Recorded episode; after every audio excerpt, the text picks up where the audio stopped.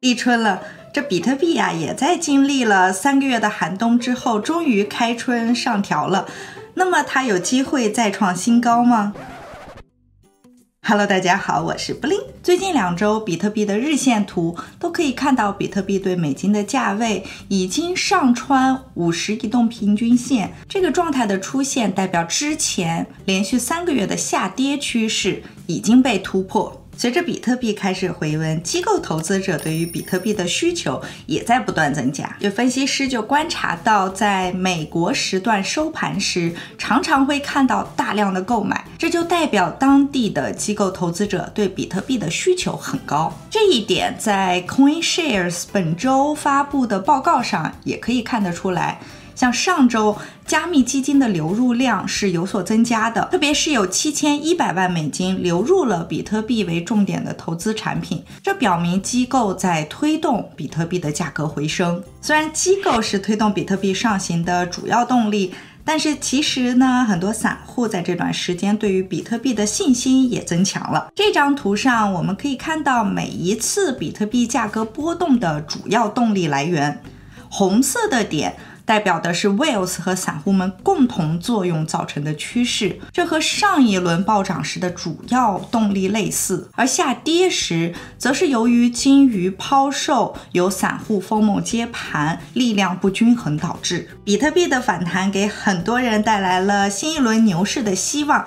嗯，根据比特币交易量情况来看啊，Willmap 预计目前啊，比特币将会在四万一到四万九的区间内震动，其中最强的压力位在四万七左右。因为在这个区间内的交易活动量比较大，我在准备这期影片的时候啊，比特币的价位又跌到了四万二美金上下。在周五的时候，股市和各路代币也都下跌了。这波下跌被认为是在俄乌地缘政治风险的影响下的反应。在一月中旬，比特币呈现了死亡交叉的模式。虽然各路分析师对于死亡交叉来判断市场会进一步下跌这件事情是有。争议的，但是大家大多都认可黄金交叉的出现是市场进一步上行的能力的象征。目前在比特币的日线图上，我们还看不到明确的拐点，黄金交叉的局还没有做出来。再往宏观来看，目前我们所在的状态和二零二一年年初时的比特币价位是类似的，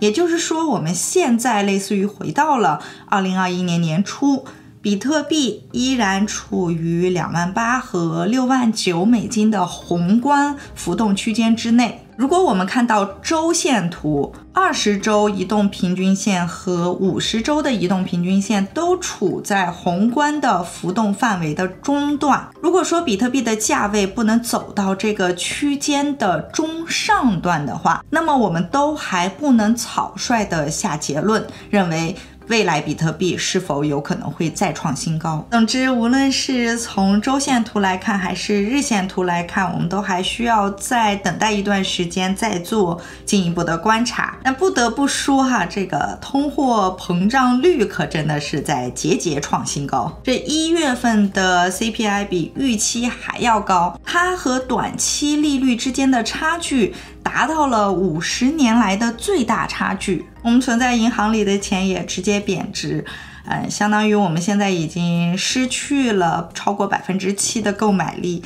想想都心疼。几乎每次啊，美联储公布 CPI 指数之后，市场无论是股市还是加密市场，都会对这个数字产生一些应激反应。嗯，通常如果说这个数字比预期的要低的话，嗯，市场就会发生短期的上涨；如果说要高的话呢，则会发生短期的下跌。很多人就发推文对这一现象提出质疑。你说股市也就罢了，比特币原本应该是有抵抗通胀的能力的，结果大众还是将它和传统的市场同理对待。恐惧心理作用下冲动抛售，这是否表明有一部分投资者依然将比特币等加密货币视作类似于传统股市的投资标的呢？这是否又能理解成这部分人对于 Fed 呃应对通胀的政策的恐惧而产生的 FOMO 现象呢？也有很多人建议交易者忽略盘中走势。